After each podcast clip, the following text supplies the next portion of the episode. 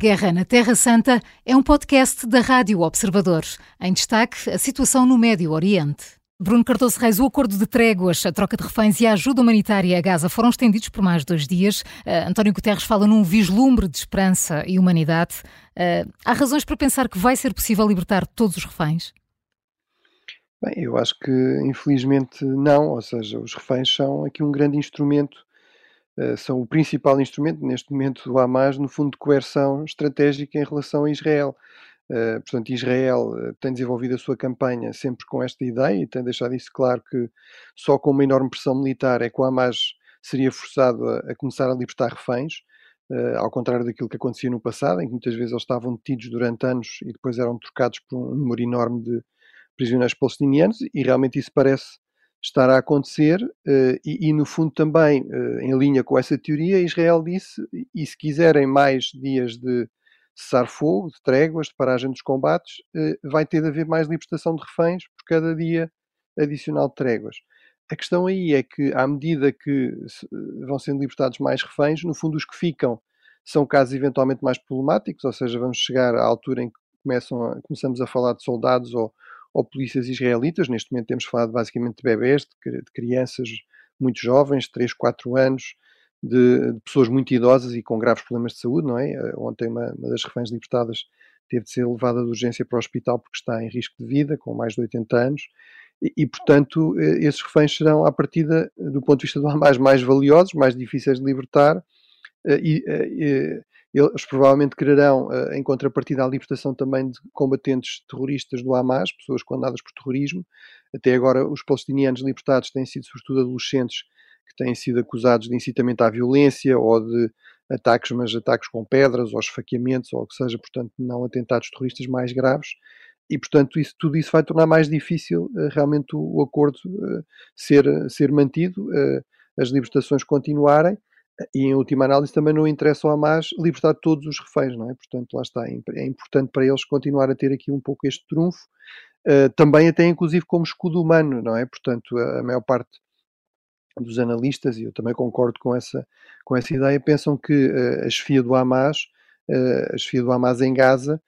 está provavelmente junto com os reféns e, portanto, no fundo utiliza também a presença dos reféns como uma forma de dissuadir ataques israelitas mais mais diretos eh, e, portanto, acho que tudo isso aconselha aqui algum ceticismo em relação a esta ideia que daqui se possa partir para, digamos, um cessar-fogo eh, mais prolongado. Acho que não há indicação de nenhum dos lados de que isso seja muito realista. Bruno, uh, nestes vídeos uh, que estão a ser divulgados pelo Hamas, uh, há aqui uma imagem que está a marcar muito, que é os reféns a despedirem-se, a acenarem, sorriso no rosto aos terroristas.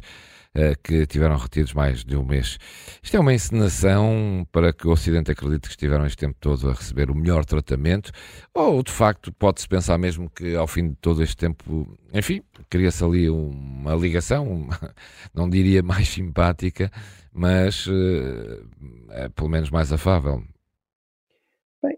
estes, estes, estes homens do Hamas não os mataram, não é? Portanto, as pessoas em situações de extremo risco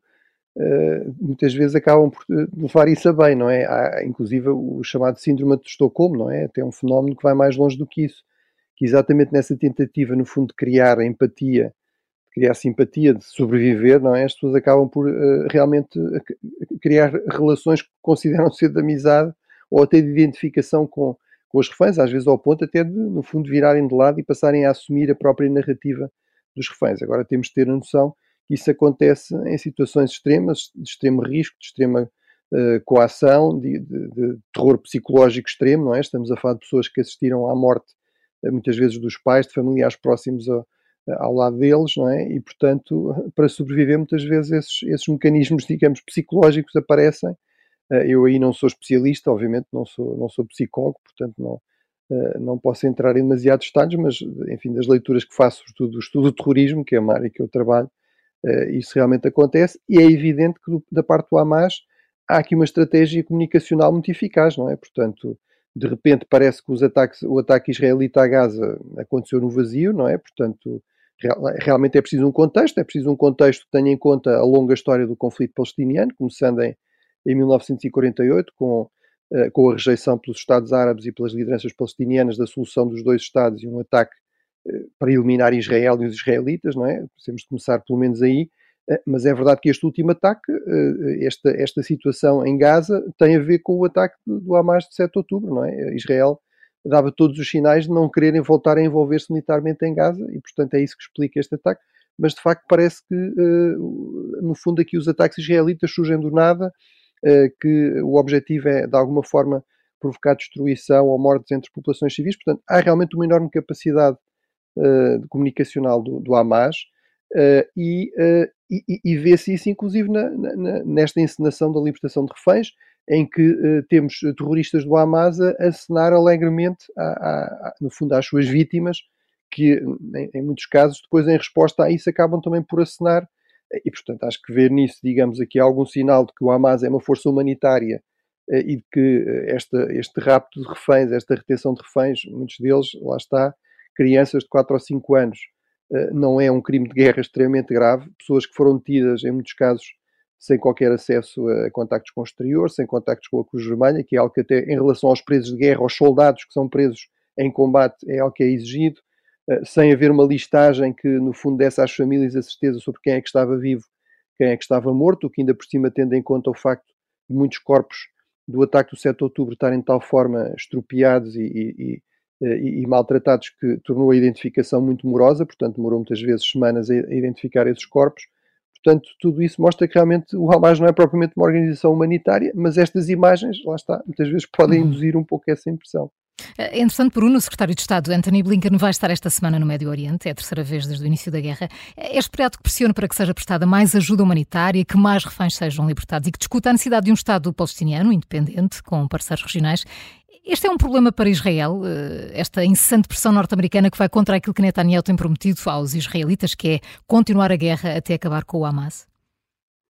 Bem, a pressão Israel, eh, dos Estados Unidos não tem chegado nunca, ao contrário de alguns países europeus, no fundo, a, a exigir um cessar-fogo imediato e sem, e, sem, e sem prazo, não é? No fundo, os Estados Unidos vão sempre dizendo que percebem eh, que há aqui uma necessidade militar de uh, lidar com esta ameaça do Hamas, uh, com, com, uma estrutura militar, uh, com o apoio numa rede logística que está assente nesta, nesta rede de túneis de várias centenas de quilómetros.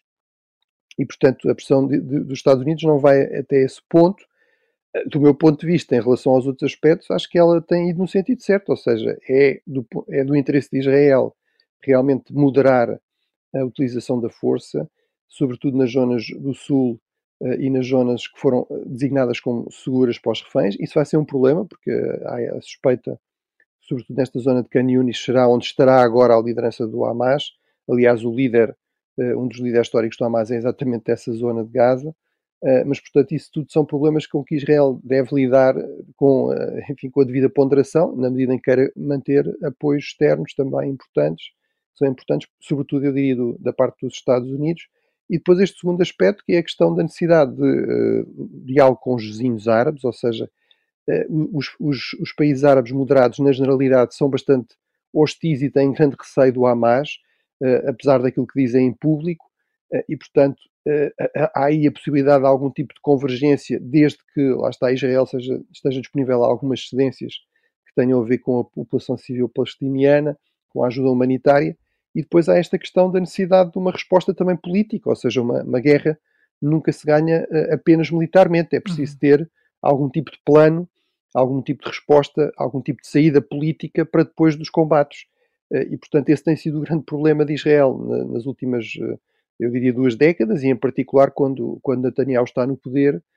em que aparentemente a única solução são, é realmente a continuação da ocupação, a expansão dos colonatos, o que obviamente é explosivo do ponto de vista eh, de, enfim, da, da, capacidade de radicalização da população palestiniana, de recrutamento de grupos como Hamas, de dificuldades depois também no diálogo com os países árabes, apesar disso não ser muito visível até há uhum. umas semanas atrás, eh, e portanto eh, toda essa pressão parece ir realmente no sentido certo, até porque realmente os Estados Unidos também não pedem o impossível, não pedem milagres, que às vezes é aquilo que parece que alguns líderes europeus estão também a pedir a, a Israel, ignorando, por exemplo, o facto de que se o Hamas sair vencedor desta situação, uh, no fundo, a, possibilidade de um, de um, compromisso político, de uma negociação de paz, fica muito seriamente afetada, a própria sobrevivência de, dos, dos, líderes moderados palestinianos fica seriamente ameaçada se, se a percepção generalizada na região e, na, e, entre os palestinianos for que realmente, realmente o Hamas saiu, saiu vitorioso desta, desta ação contra Israel. A Guerra na Terra Santa é um podcast da Rádio Observador. Vai para o ar de segunda a sexta, depois do noticiário das nove e meia da manhã e tem nova edição depois da síntese das quatro e meia da tarde. Está sempre disponível em podcast. Eu sou a Maria João Simões.